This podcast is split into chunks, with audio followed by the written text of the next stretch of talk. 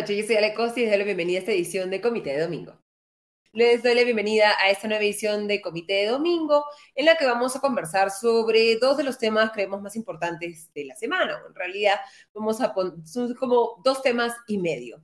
En primer lugar, vamos a hablar sobre la reconstrucción con cambios, este proceso que se inició en el 2017, que inicialmente estaba planteado como un plan temporal ejecutivo de inversión y que debía tomar tres años y tal vez ampliarse un año más y que por lo menos va a seguir durante este año y seguramente mucho más a juzgar por lo que hasta el momento se ha ejecutado. Porque pese a que Reconstrucción con Cambios buscaba reconstruir los daños generados por el fenómeno del niño en el 2017 y establecer labores de prevención para evitar inundaciones y que un eventual nuevo fenómeno del niño nos golpee de la manera en que nos golpeó en el 2017. Estamos viendo los efectos nocivos del ciclón Yaku en el norte del país.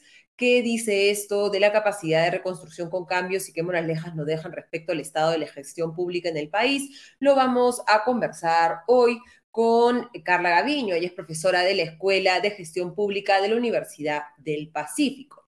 Y luego vamos a hablar sobre nuestros dos presidentes en, los que ha habido, con los cuales ha habido un cambio en su situación legal. Tenemos la nueva orden de prisión preventiva contra el presidente Pedro Castillo, la segunda, y la suspensión por parte de un juez de Estados Unidos de su decisión respecto a la detención para hacer posible la extradición del expresidente Alejandro Toledo. ¿Cómo queda la situación legal de cada uno de ellos?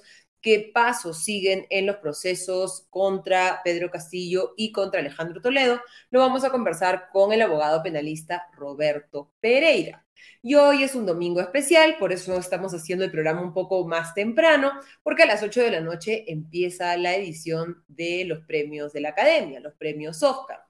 ¿Quiénes son los nominados? ¿Quiénes van a poder, eh, quiénes tienen mayores posibilidades de resultar ganadores? Lo vamos a conversar con Kenneth Sánchez, a quien ustedes mm, conocen indirectamente es la persona que hace posible cada domingo este programa y que si lo siguen en redes sociales verán que es un cinéfilo empedernido, así que va a ser como hace a través de redes sociales, pero hoy en comité de domingo, sus pronósticos respecto a quién podría ganar el Oscar hoy por la noche. Sin más dilación, vamos y antes de empezar a cubrir los temas, le damos el agradecimiento de siempre a nuestro auspiciador, Limana. En Limaná encontrarás comida deliciosa y natural elaborada con superfoods. Ven y disfruta de un ambiente único en el corazón de San Isidro. Limaná ofrece una amplia variedad de deliciosos platos con opciones keto, paleo, veganos y vegetarianos que estamos seguros te sorprenderán. Le agradecemos a Limanal, les agradecemos a cada uno de ustedes por sumarse a esta transmisión y también los invitamos a evaluar, suscribirse a nuestros podcasts premium, el podcast de política de Augusto Tausen, a mi podcast económico de todas las tardes en el que hago análisis de, noticias económicas y de negocios y al podcast de noticias internacionales de eh, Farid Cajat. El link para suscribirse lo pueden encontrar en la descripción de este video. Y vamos a pasar entonces a analizar la terrible que ha sido ver esta semana eh, los efectos que han dejado hasta el momento las lluvias en el norte del país. Tenemos como saldo a 13 fallecidos en las regiones de Lambayeque, Piura y La Libertad. Tenemos, de acuerdo con el Centro de Operaciones de Emergencia Regional de Piura, 2.337 domicilios dañados por las precipitaciones.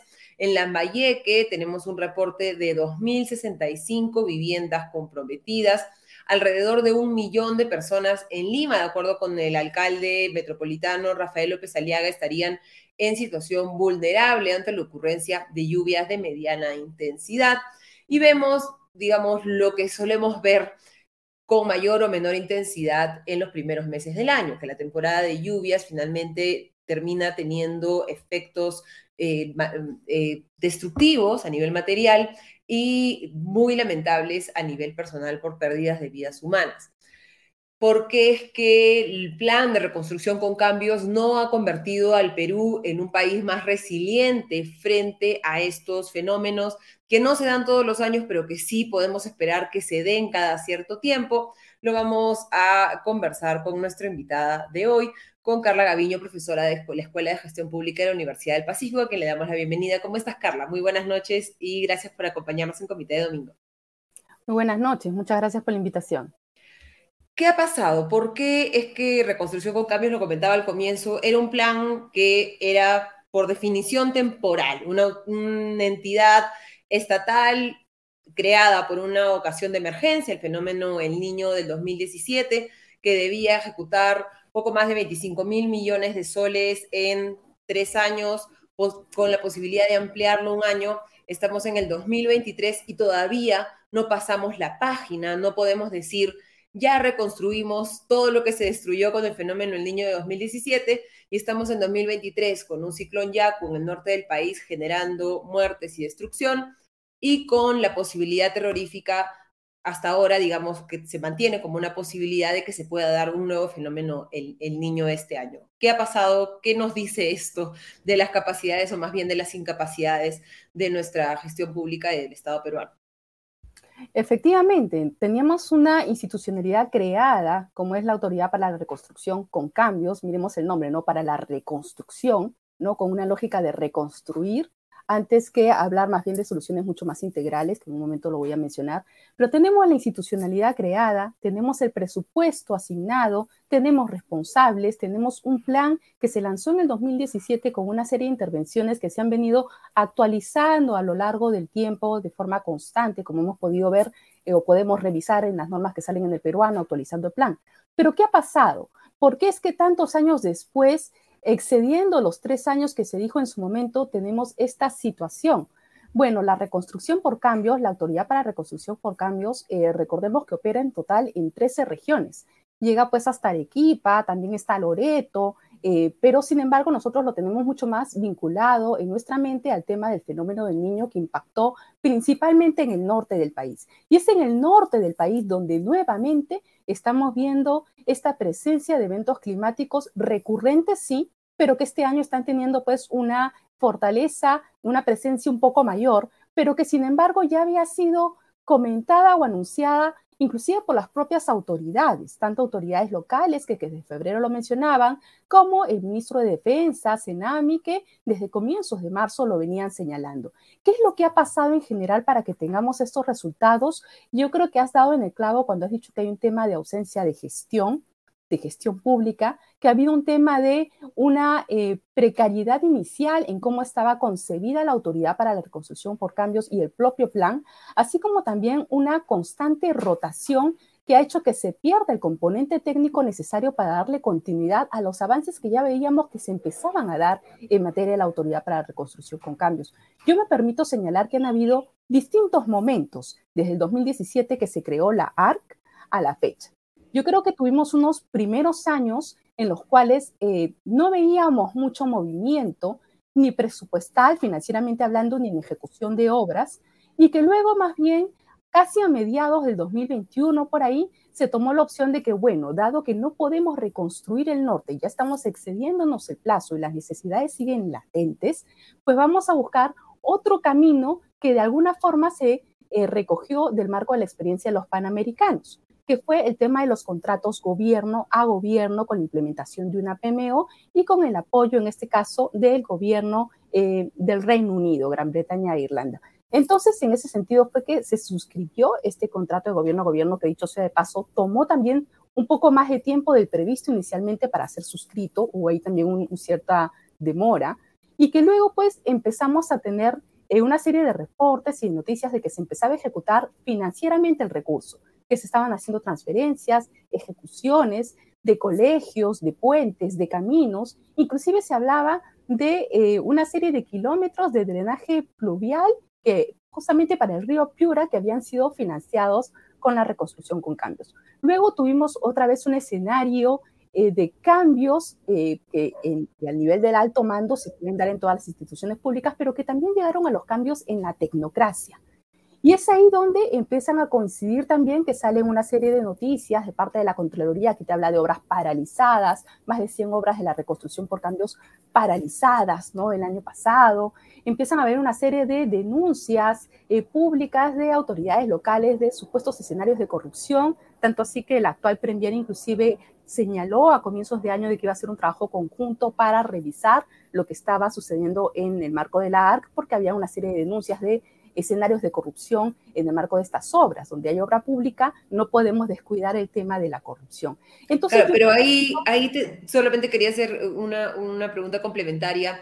No supuestamente el acuerdo gobierno-gobierno, que es, digamos, por simplificarlo, reconocer que somos incapaces de hacer algo y pedir ayuda a un tercero que debería tener más experiencia que nosotros, ¿no era la principal motivación evitar la corrupción en la autoridad de la reconstrucción con cambios? Efectivamente, la transparencia justamente en el manejo de esos recursos era parte de lo esperado. No obstante, tenemos pues que las autoridades han señalado a inicios de año que han encontrado algunos escenarios de denuncias que se tendrán que investigar. No habrá que ver en qué momento surgieron, en qué etapa, en qué gestión, en qué parte del proceso porque es un proceso largo desde que se hacen los análisis de los estudios técnicos, que se hacen las licitaciones y que finalmente se empiezan a construir las obras por partes, ¿no? En que se hacen eh, finalmente los proyectos. Entonces habrá que ver exactamente en qué momento o en qué etapa del proceso se podrían estar presentando o se habrían presentado algunos escenarios que señalaba la autoridad. Pero en general yo creo que aquí lo que nos ha pasado es que no hemos aprendido de experiencias que ya hemos tenido, porque no es la primera vez que tratamos de reconstruir una parte del país que ha sido impactada por un evento de desastre natural y que no lo hemos logrado en los tiempos y en las condiciones adecuadas.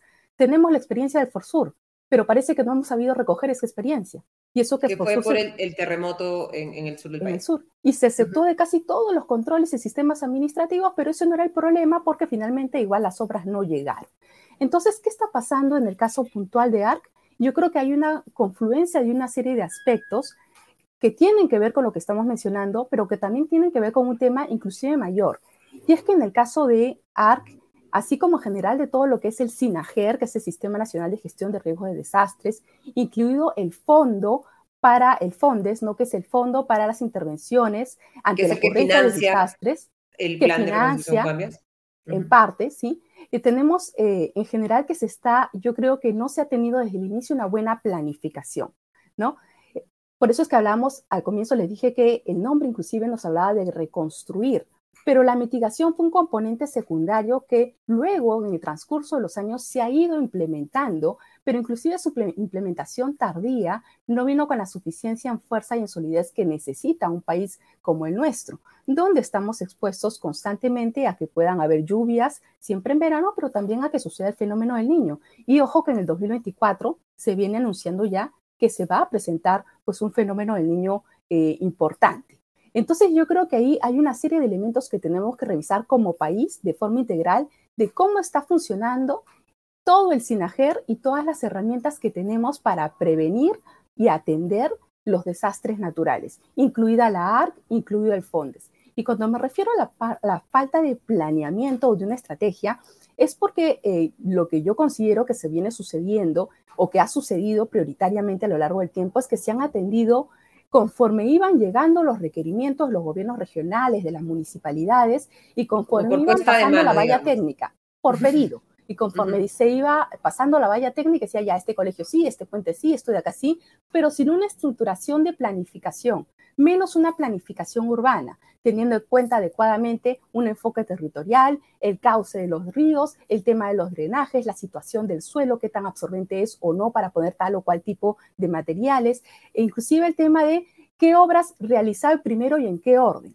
Entonces tú puedes estar levantando una infraestructura que se ha caído, pero no estás haciendo las obras de mitigación de manera que al momento que vuelva a suceder el desastre natural, ¿cómo evitas que obviamente que, no, que se vuelva pues a, afectar esa infraestructura o a que haya pues este, afectaciones a la vida de la población? Todas y que al final terminas, digamos, afectando a la gente y desperdiciando recursos públicos. Efectivamente, todas estas aguas que estamos viendo que están acumuladas en posadas, yo creo que ya desde ya sería importante que el Poder Ejecutivo y en general las distintas instituciones vayan preveyendo cómo se va a transformar esto en una situación de dengue, entre otras eh, afectaciones a la salubridad que potencialmente vamos a estar escuchando en las próximas semanas. Estamos muy tarde para resolver los problemas de la Autoridad de Reconstrucción con cambios, debido a que el planeamiento, digamos, es ni siquiera el paso uno, ¿no? Es el paso cero antes de, empezar a ejecutar. Estamos tarde para enmendar el camino, podríamos eh, podría establecerse como una revisión o una reestructuración, como había anunciado durante su solicitud de, em, de, mm, confianza al Congreso el, a un premier Alberto Tarola, que dijo que se iba a reorganizar Reconstrucción con Cambios, aunque priorizaba, digamos, el tema de, la, de la, corrupción como el motivo y no tanto, digamos, los, los errores en planeamiento de los que estamos hablando? Estamos tarde para atender a la gente y para prevenir las afectaciones. Estamos tarde porque se está retrasando el inicio del año escolar. Estamos tarde porque hay gente que ha fallecido y hay una serie de infraestructura que está inutilizable y hay una serie de personas que están viendo su vida cotidiana, sus ingresos familiares seriamente afectados. Tarde estamos, pero eso no quiere decir que no se tenga que hacer. Y que se puede hacer, se puede. En gestión pública siempre es posible mejorar. El tema es que tiene que ver la decisión de hacerlo, la prioridad de hacerlo y los esfuerzos conjuntos de hacerlo. Por ejemplo, me parece positivo que hoy día haya sesionado eh, el CONAGER, que es el Consejo Nacional de Gestión de Riesgo de Desastres, que es parte del SINAGER. Es la máxima instancia política donde se toman decisiones y se llegan pues a articulaciones en conjunto entre las distintas instituciones que participan. No obstante, me parece un poco tarde, si es que esto se sabía desde finales de febrero, inicios de marzo.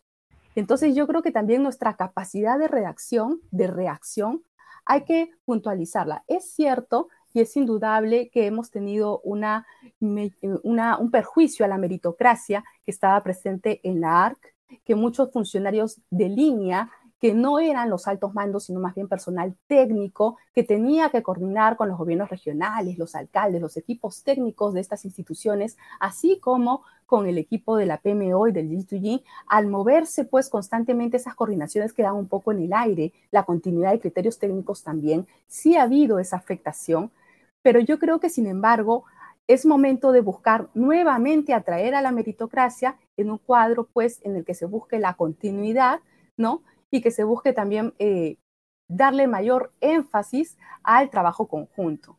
Entonces yo creo que este es el momento adecuado eh, y me parece positivo que se estén dando ayudas asistenciales para las este bono de 500 soles que se ha anunciado para los afectados, eh, los que han sufrido la, afectación de su vivienda.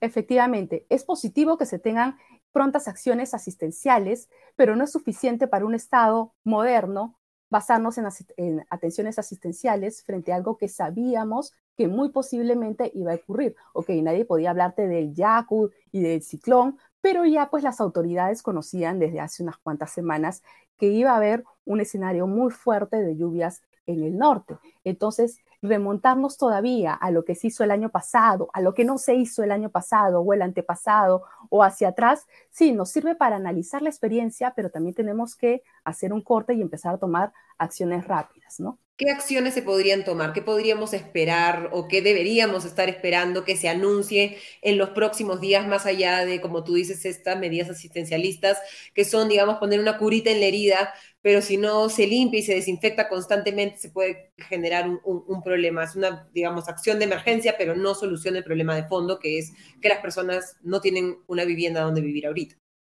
Una acción rápida que yo creo que se tiene que tomar es desde ya que los equipos técnicos del Poder Ejecutivo se sienten con los equipos de las municipalidades y los gobiernos regionales a llenar las fichas técnicas para solicitar los recursos del FONDES o a llenar los documentos técnicos que pueda pedir la ARC, pero en conjunto, mesas de trabajo conjunto, no solamente una asesoría y una PPT, no, un trabajo conjunto para que de esa manera no haya mucho rebote en los documentos, donde también pasa el tiempo y la necesidad sigue latente. Entonces, si desde ya se despliega un equipo técnico del Poder Ejecutivo que pueda ayudar a los gobiernos regionales y los gobiernos locales a elaborar estos documentos técnicos, identificando bien las necesidades, cuantificándolas bien, solicitando los recursos, haciendo los avances que se necesitan, pues yo creo que más rápido vamos a ver que se cuente ya con la implementación de obras. Me preocupa, por ejemplo, que se diga que no se tienen los equipos eh, comprados o listos para ser comprados. Al Perú no le va muy bien comprando. Entonces yo creo que... Cuando hemos tratado de comprar Uria, que debe ser una de las cosas digamos, con, menos eh, eh, detalles técnicos, porque es una materia prima bastante común, no hemos podido, no hemos podido hacerlo. Sí, yo creo que ahí va a ser muy importante el rol tanto de Perú Compras como general de la Dirección General de Abastecimiento del MEF, que es el rector del abastecimiento público, para ayudar a que las instituciones puedan encontrar eh, la claridad de cómo realizar estas compras, ¿no? El tema de las motobombas y otros eh, equipamientos que se necesitan con urgencia y que nos ha dicho el Poder Ejecutivo a través de los medios que no se tienen. Entonces sí es preocupante y por qué no se empezaron a comprar desde hace un par de semanas cuando esto se conocía. Exacto, ¿no? Esa, ese sentido de urgencia, esa rapidez que no hemos tenido hasta el momento es la que tenemos que ver, especialmente si estamos saliendo de, ni siquiera saliendo, ¿no? En medio de una emergencia como la que ha generado el ciclón Yaku y a portas de un posible, como decía, fenómeno del niño en, en un, futuro, un futuro cercano, ¿no? Y hacer énfasis en estas, no solamente las labores de reconstrucción, sino también en la prevención, en la mitigación, en cómo eh, también temas que se han dejado de lado como, como a las personas que han establecido sus viviendas en quebradas, que están en constante riesgo de huaicos o en espacios en los que en cualquier momento eh, por aumentos de caudal del río se inundan. ¿Cómo hacemos para evitar que peruanos sigan viviendo en esas situaciones de vulnerabilidad constante frente a eh, fenómenos como este y cómo nos convertimos en general en un país más resiliente frente a los desastres naturales que se repiten constantemente. Muchísimas gracias, Carla, por habernos acompañado esta noche. Ha sido Carla Gaviño, profesora de la Escuela de Gestión Pública de la Universidad del Pacífico. Hasta la próxima. Hasta luego, muchas gracias. Muchas gracias, Carla. Ahora vamos a pasar a el derecho penal, este, esta rama del derecho en la que, como les digo, siempre nos hemos tenido que convertir en, en casi especialistas los peruanos para al menos enterarnos de qué está pasando con nuestros presidentes y con nuestros expresidentes. ¿Cuál es la situación legal de Pedro Castillo y de Alejandro Toledo? ¿Cómo han cambiado esta semana? Le damos la bienvenida a Roberto Pereira, abogado penalista, para comentar este tema. ¿Cómo estás, Roberto? Muy buenas eh, noches. Muy buenas noches, Alejandra. Muchas gracias. Un gusto. Empecemos con Pedro Castillo. El Poder Judicial, el juez Juan Carlos Checli ha dictado 36 meses de prisión preventiva contra Pedro Castillo, no por el proceso de eh, rebelión, ¿no? El generado por el, intento de golpe de Estado, sino por las constantes denuncias de corrupción durante eh, su gobierno. Eh, ¿Nos puedes contar un poco cuáles han sido los fundamentos del juez Juan Carlos Checli para tomar esta decisión y qué nos dice esto respecto a la convicción que podría tener la Fiscalía de la, efectivamente el hecho de que el expresidente haya constituido esta organización criminal para eh, cometer una serie de delitos de corrupción? Sí, bueno, yo diría que son dos grandes bloques de, argumentos que ha tenido en cuenta el juez Checkley para emitir esta, esta prisión preventiva por 36 meses. Recordemos que ya tenía una él por 18, vinculado a los temas del, delito de rebelión. En este no caso. Son acumulables, ¿no? Digamos, son, son paralelas. No, son, son, independientes, son paralelas, tienen su propia lógica, su propia, su propia dinámica cada, cada prisión preventiva, porque están asociados a imputaciones distintas, a, investigaciones distintas. Por lo tanto, tienen una lógica, eh, una lógica de, de, cierta independencia, digamos, en su ejecución. Entonces, son básicamente dos grupos de consideraciones que ha tenido en cuenta el juez Cheque. las primeras tienen que ver con las evidencias que vinculan al presidente Castillo con las imputaciones de organización criminal, delito de colusión y eh, negociación incompatible. ¿no? Y ahí la descripción que hace el juez en la resolución es bastante exhaustiva de todos los elementos que eh, avalarían esta consideración de eh, que pues, efectivamente el presidente Castillo formaría parte en condición de líder de una organización criminal que eh, se comienza a gestar desde la segunda vuelta, por lo menos, de la campaña electoral reciente y se va consolidando en la medida en que gana las elecciones y que luego asume el poder. Hay una serie de hechos ahí que están muy bien detallados, ¿no? que claramente apuntan a considerar esa hipótesis como una hipótesis bastante fuerte, bastante sólida. Y el segundo grupo de argumentos ya tiene que ver con el peligro procesal que expresa en este momento el, presidente, el expresidente Pedro Castillo, a pesar de estar detenido en una prisión, porque recordemos que su defensa intentó sostener en algún momento en la audiencia que tenía arraigo y que no había ningún riesgo porque ya estaba en una prisión, ¿no?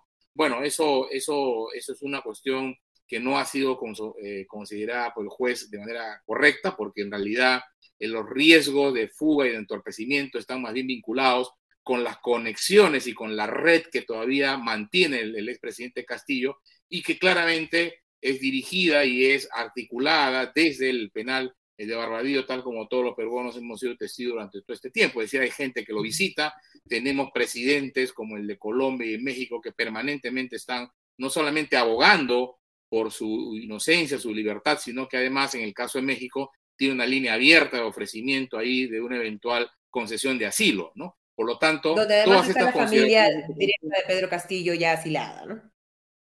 Así es, ¿no? Así es. Entonces, eh, todos estos elementos pues han sido considerados por el juez eh, para eh, poder amparar este pedido de la Fiscalía de librar esta prisión preventiva por 36 meses contra, contra el expresidente, ¿no? Y en este caso, bien me decías que son temas, digamos, paralelos, ¿no? Y en el otro caso, en el caso en el que el, expresidente, me parece, tiene 18 meses de prisión preventiva por el, presunto delito eh, de rebelión. Eh, ¿Por qué hay esa diferencia en los plazos de prisión preventiva en estos dos procesos? ¿Es por la complejidad de las investigaciones y de lo que se tiene que probar para determinar que efectivamente Pedro Castillo es culpable de los delitos que se le imputan en estos dos procesos? Efectivamente, el, plazo está fundamentalmente vinculado con la necesidad de mantener a la persona con una medida cautelar personal, en este caso de esa naturaleza. En este caso, en el caso que se ha visto la semana pasada, estamos hablando de una organización criminal, delitos de corrupción, eh, que requieren pues de la realización y el despliegue de una serie de actos de investigación. ¿no? Estamos hablando acá básicamente de hechos vinculados al eh, caso Petroperú, al caso del Ministerio de Vivienda y al caso de eh, las reuniones en la Casa de Zarratea, ¿no? Ahí hay tres grupos de hechos bastante complejos que requieren pues el despliegue de actos de investigación también bastante, bastante exhaustivos y eso hace pues que la consideración del plazo sea un plazo mayor al delito de rebelión, que es un delito que básicamente lo hemos visto en cadena nacional por la, por la televisión y que hay que hacer algún despliegue, digamos, adicional de investigación, pero no tiene la complejidad como efectivamente estas imputaciones por corrupción la tienen, ¿no? De ahí la, el, el plazo mayor en esta prisión preventiva. En la experiencia que hemos tenido de las investigaciones por corrupción de presidentes anteriores y en general en los tiempos que han tomado las investigaciones por corrupción, eh, podríamos concluir que esos 36 meses van a ser suficientes para poder eh, completar, digamos, todos los pasos que se tienen que completar para eh, terminar procesando al presidente Pedro Castillo. ¿Cuáles serían los siguientes pasos en este proceso y qué tipo de celeridad deberíamos ver en el mismo? Bueno, esperemos, esperemos. La verdad yo confío en que esos 36 meses sean suficientes, que no, es más, que ni siquiera se lleguen a tomar los 36 meses, sino que estos procesos avancen de manera, de manera rápida, ¿no? Para empezar, tenemos un equipo especial de fiscales que están dedicados de manera exclusiva a estos casos, ¿no? En segundo lugar, a diferencia de los otros casos, salvo el caso del presidente Toledo, ¿no? Donde ha habido colaboradores eficaces también, en este caso eh, hay, hay eh, bastantes colaboradores eficaces, ¿no? Que ya han venido proporcionando información y de la lectura que uno hace, por ejemplo, de esta resolución del juez Checkley, ya advierte que hay una investigación, si no todavía completa, bastante avanzada, ¿no? En torno a las evidencias que se han ido eh, que se han ido acopiando hasta este momento. Y yo creo que es un caso que no debería tardar eh, mucho tiempo, no debería tomar mucho tiempo para poder pasar ya a una fase de, eh, de acusación y de ir a un juicio para que ahí se determine ya la responsabilidad de los involucrados, entre ellos ciertamente el expresidente, ¿no? ¿Y, cómo complica la situación del, del, expresidente Pedro Castillo la detención de Jorge Ernesto Hernández Fernández, este señor alias el español, que de acuerdo con conversaciones de WhatsApp eh, eh, ya divulgadas por la República y obtenidas por la Fiscalía, estaba en coordinaciones para adquirir equipos de de, interceptación, un equipo Pegasus que ha sido ocupado titulares a nivel global por ser utilizado para espiar a personas para espiar, valga la redundancia, a representantes de la oposición y también a la fiscal de la Nación, a la jefa del equipo especial Marita Barreto y a Harvey Colchado, eh, eh, coronel también miembro de, este equipo. Bueno, este es un grupo de hechos eh, graves que ya se suman al, al, cúmulo de hechos que tenía el presidente de la República. Recordemos que antes de que él comete el golpe de Estado el 7 de diciembre pasado, él tenía ya alrededor de siete carpetas abiertas en el Ministerio Público por hechos distintos, ¿no? Todos vinculados al ejercicio, al ejercicio del poder. Sin duda, este hecho es un hecho nuevo, el hecho de el, presunto espionaje que había estado, habría estado articulándose desde el Palacio de Gobierno y eh, sin lugar a dudas se va a sumar ya a todas las carpetas eh, que él tiene abiertas ¿no? Y eh, eventualmente se podrían sumar hechos adicionales que no conocemos todavía, ¿no? En, el que, en los que todavía la, información está fluyendo de manera incipiente, pero que probablemente puedan también generar nuevos casos al presidente, al expresidente de la, República. Sin duda, la, la, situación del presidente es muy compleja desde el punto de vista penal, tiene él imputaciones muy graves, no solamente a nivel de meras imputaciones, sino que han tenido un nivel de acreditación ya bastante importante, bastante avanzados, y eso eh, le, genera una prognosis de responsabilidad penal con penas bastante altas, ¿no? Por lo tanto, su situación yo diría que es muy compleja, muy complicada, y eh, lo que se espera es pues, que los órganos de administración de justicia puedan avanzar rápidamente para poder ya establecer eh, con claridad, ¿no? Qué cosa es lo que ha ocurrido alrededor de este gobierno fallido, ¿no? Del, del expresidente eh, Castillo, que además ha estado pues asociado a graves actos de corrupción según la evidencia que hasta ahora se conoce, ¿no? Y cambiando de, de, expresidente, eh, tenemos a Alejandro Toledo, cuya extradición ya había sido aprobada por las autoridades competentes en los Estados Unidos y que estaba este proceso en el que un juez tenía que eh, dar una orden de levantar la orden de, prisión domiciliaria que tiene, de ordenar su detención, proceso necesario para la extradición y que esta decisión se ha suspendido porque hay una apelación, digamos, a una instancia superior que tendrá que, determinarse. ¿Cómo está la situación de Alejandro Toledo? No sé si podría explicarnos un poquito estos idas y vueltas en la extradición, en la extradición y si es que es verdaderamente esto un revés o simplemente una posible demora en el proceso. Bueno, yo creo que desde el punto de vista del fondo del asunto, el tema está zanjado en los Estados Unidos, es decir, está ya la decisión judicial y política expresada por el Departamento de Estado el 23 de febrero de conceder la extradición eh, requerida por el Perú el año 2018. ¿no? Eso ya es un tema eh, cerrado en los Estados Unidos. Lo que ha ocurrido es que como consecuencia del propio sistema legal norteamericano existen una serie de eh, articulaciones que, que las personas tienen derecho a poder usarlas, ¿no? Entre, entre ellas, por ejemplo, el habeas corpus, ¿no? alegando que hay una vulneración del debido proceso. ¿no? Eh, esto, en primera instancia, el presidente Toledo eh, interpuso y perdió. ante esa situación, lo que ha hecho ahora más bien es presentar un nuevo recurso solicitando a un, a un tribunal eh, en, en, los Estados Unidos, en San Francisco, que suspenda más bien el proceso de extradición, alegando una serie de, cuestiones vinculadas a la crisis institucional peruana, ¿no? A que no habría eh, una estabilidad política.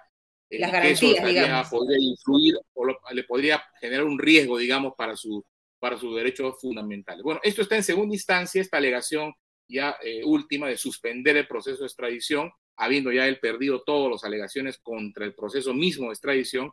y ahora lo que ha ocurrido es que la semana pasada la fiscalía ha insistido con el juez para que le levante eh, la, fianza que él había aportado para estar en libertad y de esa manera él pueda ya ser detenido eh, con miras a eh, ser extraditado al Perú. Pero el juez ha considerado que mientras no se resuelve este pedido de suspensión en el noveno circuito, él no va a decidir, ¿no? Pero en, el, en cuanto se resuelva ya ni siquiera hará audiencia, simplemente si no, se, si no se concede la suspensión, como todo indica que no va a ocurrir, porque es una alegación claramente delirante que está haciendo el presidente Toledo y su defensa, eh, es, altamente probable que en las siguientes semanas entonces él sea detenido en los Estados Unidos para ya la coordinación con las autoridades peruanas a efectos de que eh, vayan a eh, eh, recoger al, presidente, al expresidente Toledo y lo traigan ya al Perú para cumplir en primer lugar una prisión preventiva de 18 meses que él también tiene ya desde el año 2017 y ser sometido a este proceso ya bastante avanzado que tiene, entiendo ya a puertas de, una, de un control de acusación para ya proseguir este proceso aquí en el Perú, ¿no? Entonces yo creo que es cuestión de días. Y paralela a esta, mm, digamos, a este proceso en esta segunda instancia, Alejandro Toledo ha presentado una demanda contra el Departamento de Estado de los Estados Unidos, un nuevo recurso ante la Corte de, Corte de Columbia para tratar de frenar su extradición. Eh, es, cuéntanos un poco cómo es la diferencia en, estas dos, dos, instancias y por qué, eh, digamos, la, la, estrategia de los, los abogados defensores de Toledo han optado por esta, esta segunda carretera, digamos, esta segunda vía, y qué posibilidades hay de que haya algún, algún choque que, evite que, Toledo pueda enfrentar como debería a la justicia peruana. Sí, lo que él ha hecho con, este, con, este, con esta demanda contra el, el, Departamento de Estado es básicamente alegar cuestiones de debido proceso, ¿no? que se le están violando sus debidos procesos en esta insistencia que tienen de levantar, digamos, la, la, caución o la, fianza para proceder a detenerlo. Eh, sin embargo, eh, como te decía, son medidas ya manotazo de ahogados, son recursos que no tienen, que si bien es cierto, formalmente están previstos en el sistema legal norteamericano, pero requieren pues de una altísima evidencia, ¿no? Algo que realmente modifique toda la valoración que se ha hecho durante todo este tiempo acerca de los elementos de la fundabilidad de la extradición ¿no? que ha presentado el Estado peruano a través de la Fiscalía de eh, los Estados Unidos. Recordemos que conforme al tratado de extradición, quien litiga a nombre del Estado peruano en los Estados Unidos es la Fiscalía norteamericana. ¿no? Por lo tanto, la Fiscalía norteamericana ha asumido este caso como suyo en virtud, como digo, del tratado de extradición que tenemos con los Estados Unidos y ya se ha discutido ampliamente acerca de la procedencia o no, la fundabilidad o no, las evidencias o no, el nivel de evidencia en relación con la extradición de Toledo y eso es un tema ya decidido. Yo creo que, como decía antes, estos, estas articulaciones, estos recursos que está interponiendo el presidente Toledo, eh, lo único que van a hacer es eh, darle algunas semanas más de respiro, pero finalmente eh, vamos a ver ya en los próximos días, esperemos pronto, que el, el expresidente Toledo va a ser detenido en los Estados Unidos y puesto a disposición de las autoridades peruanas para que ya eh, ejecuten su extradición al, Perú y sea sometido a la justicia como corresponde, ¿no? Como debería, como debería ser, eh, ya que no es, no es admisible, pues, que eh, un, un expresidente que ha cometido graves actos de corrupción y, y, además existiendo la evidencia, este es un caso, yo digo, de los más claros que existe en este momento en la justicia anticorrupción peruana, las evidencias. si podemos hacer un resumen así en 30 segundos de, de cuál es el, así en el titular del caso. Tenemos, tenemos, la, la, el, pago, el soborno eh, eh, absolutamente reconocido y acreditado por el señor Barata, y también la manera como se ha recibido ese soborno, también eh, contado por el señor Maiman, fallecido ya, pero que en su momento eh, fue también un colaborador eficaz y acreditado también documentalmente por él, de manera tal que todo el circuito del pago del soborno y cómo se recibió este soborno está totalmente acreditado por las personas que han participado de ese soborno, no solamente con sus dichos, sino además con mucha información documental, financiera y contable que ya han entregado a la, Fiscalía, ¿no? Por lo tanto, es un caso clarísimo eh, que no debería ya generar mayor polémica, ¿no? Sí, que esperemos efectivamente pueda resolverse de la manera más rápida posible. Te agradecemos muchísimo, Roberto, por habernos acompañado como siempre en Comité de Domingo. Hasta la próxima. Un gusto, hasta luego. Adiós. Ha sido Roberto Pereira, abogado penalista, contándonos, haciendo este update, esta actualización respecto al estado eh, penal de los procesos penales contra el, el expresidente Alejandro Toledo y el expresidente Pedro Castillo.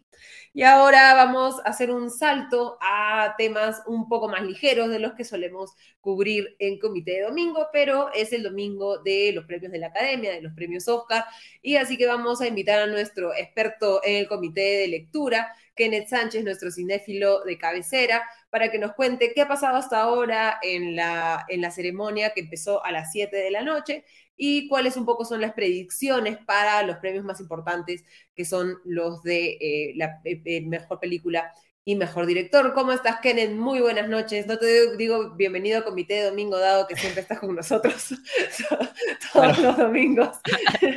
detrás, De, detrás de cámaras, apretando los botoncitos y asegurándote que, que, que, las cosas salgan, salgan al aire, pero hoy eh, vamos a aprovechar tu, tu, otra faceta, ¿no? La faceta de cinéfilo ¿Qué ha pasado hasta ahora? Cuéntanos quiénes han recibido los premios y quiénes podrían, eh, crees tú, eh, ser premiados o, o qué nos dice eso también de qué podrían, de cuáles serían los resultados en las próximas horas.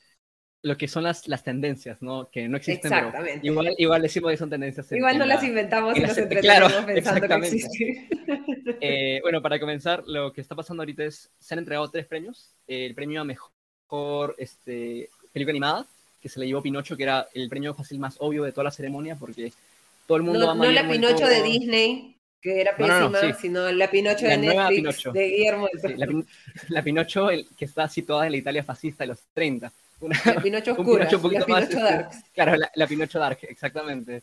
Y bueno, ese fue el primer, primera noche, era bastante cantado porque todo el mundo ama a Guillermo del Toro y ha hecho una campaña bastante fuerte hablando sobre la importancia de la animación y bueno, la gente eh, evidentemente le gustó, a mí me gustó mucho también. y que la animación no es solo para niños, ¿no? Digamos, y que es un, es un arte tan valioso como una película de live action, digamos, ¿no?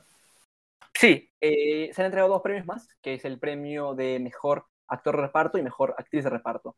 El premio de mejor actor de reparto era bastante obvio también, porque era un premio que se reparte en bastantes ceremonias anteriores, Globos de Oro, BAFTAs, miles de otros premios, y lo ganó Ki Huai Kwan, que es el actor principal, eh, bueno, actor de reparto en lo que es Everything Everywhere All at Once, acá lo podemos ver en pantalla, eh, al lado de Michelle Yeoh y Stephanie Su. Es un premio que se esperaba bastante porque, bueno, todo el mundo quiere bastante esta historia de, de Ki Huai Kwan, que volvió después de no haber actuado durante muchísimos años, estuvo en los Goonies, estuvo en otras películas, fue, hizo muchísimos trabajos en Hollywood, desde ser coordinador de stunts hasta muchas otras cosas que no tenían que ver con actuar, pero volvió.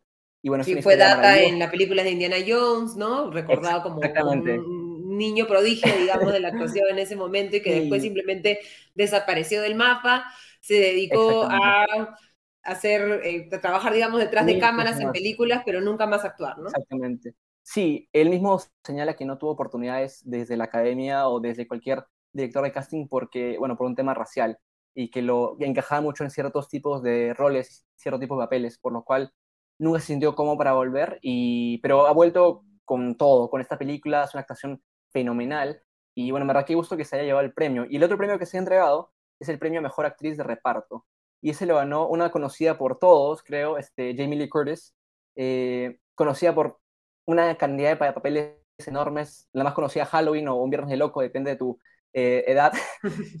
Eh, pero sí, es un premio. Mentiras verdaderas.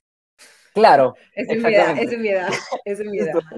es rango, es rango tuyo. Pero, pero sí, se lleva el premio, yo creo que es un premio más a la trayectoria, porque no era la, más sonada ni la más comentada de la película, la, la que tenía el mayor rol era su contraparte, que era Stephanie Su, que es la otra actriz de reparto que también estuvo nominada a los Oscar, eh, pero ella no se terminó dando el premio si no salió Jamie Lee Curtis, pero bueno, Jamie Lee Curtis puede ganar todos los premios que quiera, todos estamos muy felices por ella y, y es este es bastante bueno de exactamente la hija de Tony Curtis. Así que esos son los tres premios que se han entregado eh, hasta ahora de momento y bueno, estamos esperando que sean los premios, la ceremonia se demora un poquito en, en crecer porque hay un monólogo bastante largo y bueno, todo lo que es este una ceremonia de tres horas y media, ¿no? Entonces, poquito a poquito. Este, ahorita ha vuelto la, la ceremonia, pero eh, esperamos los premios finales, los principales, recién para el final, o sea, a eso de las, después de las nueve de la noche, no me animaría a dar una hora, pero bien tarde. Sí, esta es, una, esta es una noche larga, recién está empezando, pero ¿qué podemos pensar, como decíamos, de esas tendencias? ¿no? Ya van dos premios a actores de eh, la película Todo en todas partes al mismo tiempo. Michelle Yeoh está nominada también a Mejor Actriz. Eso nos podría dar una indicación de que se lo podrían dar o de repente, como ya premiaron al resto, ya no se lo dan a ella. ¿Cómo funcionan un poco las cosas en, en la academia? Em, en la academia lo que, lo que siempre se dice, no, y es como mucho de, se dice y pasa, pero no hay ninguna ciencia detrás, eh, de que se necesitan dar premios para justificar el, mejor, el premio a mejor película. ¿Qué quiere decir eso? Es que no puedes darle mejor película sin premiarlo por otra cosa. Es decir, si la mejor película tienes que darle director, guion, edición como para que se compense, ¿no? Para que no digan, oye, solamente ganó mejor película y no ganó nada más. Eh, y en este caso lo que se espera, el primer predictor es que gane mejor edición eh, de película, que es una que está bastante peleada entre ellos y Top Gun Maverick, que es la, la secuela de Top Gun. Y si ganan eh, mejor edición y de ahí ganan mejor guion original, me parece que está bastante cantado que se van a llevar la mejor película de, de la noche, mejor película del año también. porque al final vienen los premios de mejor director y mejor película, pero ya con esos dos de mejor edición y mejor guion original, ya podemos comenzar a pensar en una victoria de Everything Everywhere All at Once que se puede llevar hasta unos ocho premios esta noche y, y no sería una sorpresa para nadie. Sí, no sería inmerecido, creo, porque ha sido una de las mejores películas y como, como bien nos decía y como bien nos decía este eh, eh Lincoln Perdido que en un año en el que Marvel ha tratado de hacer todo con el multiverso posible pero sin lograr entusiasmarnos para nada este dos jóvenes directores como los Daniels con muy poco presupuesto pero con mucho cariño al cine han hecho esta película hermosa con, con muy poco, no, con todos los recursos con los que cuenta Disney y Marvel. ¿no? con muy poco y además es, es, la típica película que nunca gana estos premios, porque es una película con pocos recursos, es una película independiente, es una película que tiene actores que no son blancos, que es algo que siempre pasa, es una película con actores eh, asiáticos o asiático-americanos, y es una película de género, es una película de ciencia ficción que casi nunca es premiada en, en premios así la academia siempre le tiene miedo a lo que es eh, horror, ciencia ficción, Star Wars nunca fue premiado en su época. Entonces, entonces eh, es raro, pero es maravilloso. Es un unicornio bien bonito en medio de todo lo que son secuelas como Avatar y Top Gun, Marvel y todo lo que hacen, que es mucho. Así que es bastante bonito. Ojalá sea una noche buena para ellos porque en verdad se lo merecen. Es una película maravillosa que, que se merece de todo y vayamos revisando eh, rápidamente, digamos, este, una por una las, las, las diez nominadas y cuántas crees que tú crees tú que, que podría ser, digamos, la, la, más o la menos con menos probabilidades, ¿no? Creo, tal vez la con menos probabilidades sea Avatar 2, o crees que Avatar 2 tenga alguna probabilidad de ganarse premio a mejor película? De lo que son las 10 películas nominadas a mejor película, me parece que la que tiene menos chance puede ser Elvis, porque no, es, no ha sido nominada en casi nada más, salvo actor y bueno, lo que es este eh, vestuario y, maquillaje. Eso es lo que tiene menos chance. La crítica destruyó a Elvis, a mí tampoco me gustó mucho. Eh, Elvis no tiene muchas chances, de ahí diría que viene el mm, Women Talking, que es la película de Sarah Polly, que tiene un cast maravilloso, una película muy importante para esta época, pero que no ha tenido casi ninguna aparición en los premios, salvo mejor película, mejor eh, guion adaptado. Esa tampoco tiene muy pocas chances. De ahí El Triángulo de la Tristeza, que también fue nominado tres veces, pero no tiene muchas chances tampoco. Y de ahí podemos ir descartando poquito a poquito eh, eh, lo que es este Avatar, como tú dijiste, que ha sido nominado varias veces, pero tampoco en cosas, cosas importantes, entre comillas, ¿no? que son los premios fuertes. O sea, más lo técnico, digamos, ¿no? Exactamente, se valora lo técnico porque, bueno, para esta película se creó una nueva técnica para hacer este, este, efectos especiales, por lo cual está más encantado que se van a llevar el premio a Mejor Efectos Especiales, pero eh, falta mucho para eso todavía en la ceremonia. De ahí podemos ir descartando poquito a poquito y creo que los candidatos más fuertes para llevarse el premio son eh, Everything Everywhere All at Once, que es la, bueno, la candidata top de todos para ganárselo, Tar, que es la película de Todd Field, que se ha ganado el, premio y el reconocimiento de todos porque es una película maravillosa. Y de ahí diría que sería... Este sorprendente, ¿no? Y, raramente graciosa. Exactamente. Y de ahí sería la película de Steven Spielberg. Eh, una persona poco, conocida en, en, Hollywood, eh, con The Fablemans. Que acaba, de, acaba de llegar, empezó a dirigir su primera película. primera película. Exactamente. entonces, yo creo que sería The Fablemans en un año más tradicional, ¿no? Porque es la típica película de Hollywood, que es como una carta de amor al cine, coming of age. Que les encanta a los, a los, miembros de la academia, ¿no? Las cartas de amor al cine. Exactamente, de un director conocido, eh, contando una historia personal, pues típica cosa que le gusta a la academia. Pero es un año diferente, como he mencionado, entonces creo que está entre esas tres, entre Everything Everywhere All at Once, eh, Tar y The Fablemans. Me gustaría ve alguna otra sorpresa, por ahí Top Gun, porque a todo el mundo le gustó y fue muy taquillera, sería una posibilidad como el, Regresó a la gente a las salas de cine después del golpe de la pandemia, ¿no? El outsider sería este, Top Gun. Todo el mundo le agradeció a, Tom Cruise y, a la película por efectivamente salvar lo que es la producción, este, el, el theoretical release, que es que la gente vuelve a las salas. Entonces, sí, me parece que está entre esas tres con Top Gun ahí de, de caballo este, Dark Horse, ¿no? Como este caballo negro, como se dice en inglés. El tapadito. La, improbable, digamos, el que paga más en las casas de apuestas. Sí, sí, sí, sí. El que quiere jugar. Actor y actriz, ¿quiénes crees que tienen más eh, probabilidades? Esa es una de las cosas más divertidas de la noche. Va a ser el mejor actor y mejor actriz. En lo que es mejor actor, la película está, la pelea está entre Brendan Fraser y este y el amigo eh, uy, ¿quién está en la otra película? Alguien ha ganado. Eh, Brendan Fraser, se están gritando en mi casa. Eh, está entre Brendan Fraser y el que yo creo que va a ganar, que es Austin Butler, que es Elvis. Entonces, entre esos dos. Obviamente, el regreso de Brendan Fraser ha sido celebrado por todos. No trabajaba mucho, tuvo un tema ahí con un miembro de. Bueno, fue acosado por un miembro de los Globos de Oro. Entonces, se tomó un descanso de, las películas y ahora ha vuelto con esta película de Diana Aronofsky y se enfrenta nada más y nada menos que Elvis. Y la academia adora eh, lo que es alguien haciendo de una, persona que, que, vivió y que fue famosa. Entonces, por ahí. Y que, es una gran imitación, digamos. Yo no sé si es una gran actuación, pero es una gran imitación. Sin duda, creo que es una imitación importante de, lo que es Elvis. Entonces, eh, me parece que ahí están las chances entre esos dos. Y mejor actriz está la otra pelea. Las dos grandes peleas de la noche, creo está entre Michelle Yeoh de Everything Ever All at Once, la cual ya discutimos bastante, y Kate Blanchett por Tar. Eh, la actuación de Kate Blanchett me parece que es la mejor del año en todos los géneros, me parece que es una cosa monstruosamente brillante. Eh, pero la actuación de Michelle Yeoh también es bastante buena y creo que merece reconocimiento. Kate Blanchett, todos Oscar. Eh, entonces, por ahí vamos a ver la balanza, ¿no? Pero esos son los favoritos para la noche. Y nos pregunta sobre Colin Farrell, que también podría dar la sorpresa o no crees. es, el, es de nuevo el tapadito. Ojalá se le pueda dar a, Colin Farrell. Eh, sería bastante bonito. Porque su actuación es muy buena, también es diferente a lo que normalmente leemos a Colin Farrell.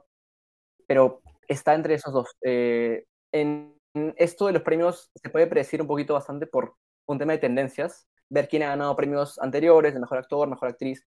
Y los premios han dividido entre Brendan Fraser y, Austin Butler. Y la gente amó la actuación de Butler y la gente ha amado el regreso de, de Brendan Fraser, ¿no? Este, después de muchísimo tiempo. Igual que el regreso de... Que seguramente va a ser como un agradecimiento muy sentimental, que también le, le, encanta, le encanta la academia, ¿no? Claro, y sería un momento muy sentido. Eh, cuando ha recibido premios en anterioridad, este, ha tenido palabras muy bonitas, se ha puesto a llorar en algunas ocasiones. Entonces, sí, está complicado esas dos esas son las, las, más este, peleadas de la noche, las que yo vería con más atención, estar, estar atento a esas dos. Porque el resto ya es un poquito, no es un poquito predecible, pero... Eh, pero no, son tan entretenidas las categorías. Claro, exactamente. No, no creo que mucha gente vaya a ver el Oscar para ver que ganó mejor, este, no sé, mejor maquillaje, que me parece muy importante, pero no es lo que la gente ve necesariamente cuando ve, ve la ceremonia. y para terminar, y para terminar, Kenneth, el mejor director, que para muchos como yo creo que es la, que, la categoría que más me, me gusta seguir, ¿no? Porque a veces hay estas contradicciones entre qué película se reconoce y qué director se reconoce, y que a veces uno no, no entiende cómo se puede reconocer una película y no reconocer al autor detrás de esa película como, como el mejor del año. Pero ¿qué, qué crees que podría, que podría pasar en, en, en esta edición del Oscar? Es bien divertido cuando pasa eso porque es cuando nominan a una película por mejor mejor película del año y luego no mejor director. Bueno, ¿quién hizo la película? Se, hizo sola. Se hizo sola. Eh, sí, de la nada apareció. Eh, el premio está bastante cantado. Me parece que se lo va a llevar los Daniels, que son los que hicieron Everything Everywhere All at Once, en todo, en todas partes al mismo tiempo. Son los que han ganado todos los premios de mejor dirección en todas las ceremonias que se han entregado. No había otro ganador. Entonces es difícil pensar que pueden haber otros ganadores. Eh, por ahí Todd Field puede dar la sorpresa por Tar, que ha sido muy alabada por todos. Eh, y que lograr que alguien se crea que una persona es efectivamente un conductor de orquesta, creo que es un mérito tanto de Todd Field como de Kate Blanchett, en el que sí, efectivamente te crees que ella es una música consumada y, está dirigiendo esa orquesta, ¿no? Sí, sin duda, de las películas nominadas me parece que es la, la, más completa y la mejor construida desde el punto de vista de la dirección. Pero me parece que los premios serán a los Daniels. Igual el Todd Field está ahí el número 2 y el tapadito sería, de nuevo, el, el, hijo conocido, Steven Spielberg, ¿no? Que es, este, siempre tiene que estar ahí. Si está, si está nominado, siempre tiene posibilidad de ganar porque es Steven Spielberg. Nos, le ha dado mucho al cine. Cualquier, cualquier oportunidad de reconocer a Steven Spielberg para la academia va a ser una oportunidad que por ahí no desaprovechen. Así que. Claro, pero igual tal vez. Si fuera su última película, tal vez habría un sentido de mayor urgencia, eh, pero creo que no lo va a hacer, ¿no? Porque está bastante, está bastante productivo.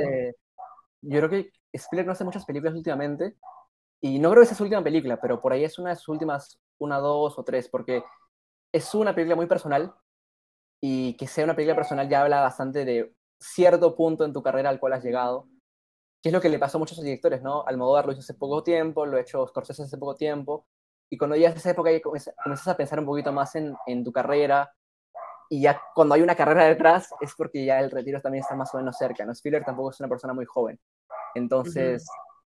Eh, no me sorprendería que le den el reconocimiento, pero yo creo que está más cantado para los Daniels, que es Daniel Steinert y Daniel, eh, ay, me olvidé el otro nombre, pero los Daniels, Daniel Kwan, los Daniels, mejor no sé cómo los Daniels. Sí, eh, ellos son los candidatos a ganarse el premio y si no lo ganan, sería una sorpresa, en verdad, para lo que ha sido toda esta temporada de premios. Perfecto, Kenneth. Bueno, no te quito más tiempo a ti para que puedas ver la, la, ceremonia. Yo también ahorita salto al televisor y los dejamos a todos también para que puedan eh, seguir los Oscars. Muchas gracias, Kenneth. Sí, eh, solamente una cosa antes de irme, si quieren ver las películas, Everything Everywhere All Once está en Amazon Prime. Eh, imperdible la película. También está en cines peruanos, pero si no quieren verla ahí pueden verla en su casa, en Amazon Prime. Eh, Maverick, Top Gun Maverick está en Star Plus. ahorita acaba de ganar el premio Mejor Documental la película Navalny, que es sobre, bueno, el, opositor a Putin, este, Navalny. Y esa está en HBO Max, una película bastante, bastante buena. Y bueno, la segunda mejor documental del año está en Disney Plus, que es Fire of Love. Eh, esas son las que recomendaría ahora y las que se me vienen a la cabeza. Eh, si quieren ver Elvis y ver la, la performance de, de, Austin Butler, está en HBO Max. Yo no vería Elvis de nuevo, pero si quieren ver la performance, está ahí. Y en salas de cine ahorita está Tar, eh, está The Whale, que se acaba de estrenar, está Women Talking en el Centro Cultural de la Católica. Ya hay cines, pero imagino que pronto llegará a Disney Plus esas de las que puedo ver, eh, pensar ahora para poder recomendar y que pueden ver en las salas. Bueno, Perfecto. eso va todo. Sí, listo, Kenneth. Eh, ¿Cómo te siguen en Twitter para los que están interesados en, en, estar ahí detrás de... En verme gritar durante la ceremonia. Eh, Exacto. me pueden encontrar como arroba Kenneth Sánchez G y pido disculpas, normalmente soy más serio, pero hoy día sí estoy, este, voy a estar un poquito más ruidoso en, en redes que, que de costumbre. Pero bueno, gracias por el tiempo, Ale que, te, que, te, que no te entusiasmo y luego te juzguen por tu, por tu seriedad. Sí, por favor. Listo, Karen, muchísimas gracias. Qué lindo estar contigo en el programa en frente de cámara, no solo detrás de ella. Queremos agradecerles a cada uno de ustedes también por habernos acompañado en esta noche. Eh, y con nosotros será hasta el próximo domingo. Hasta la próxima.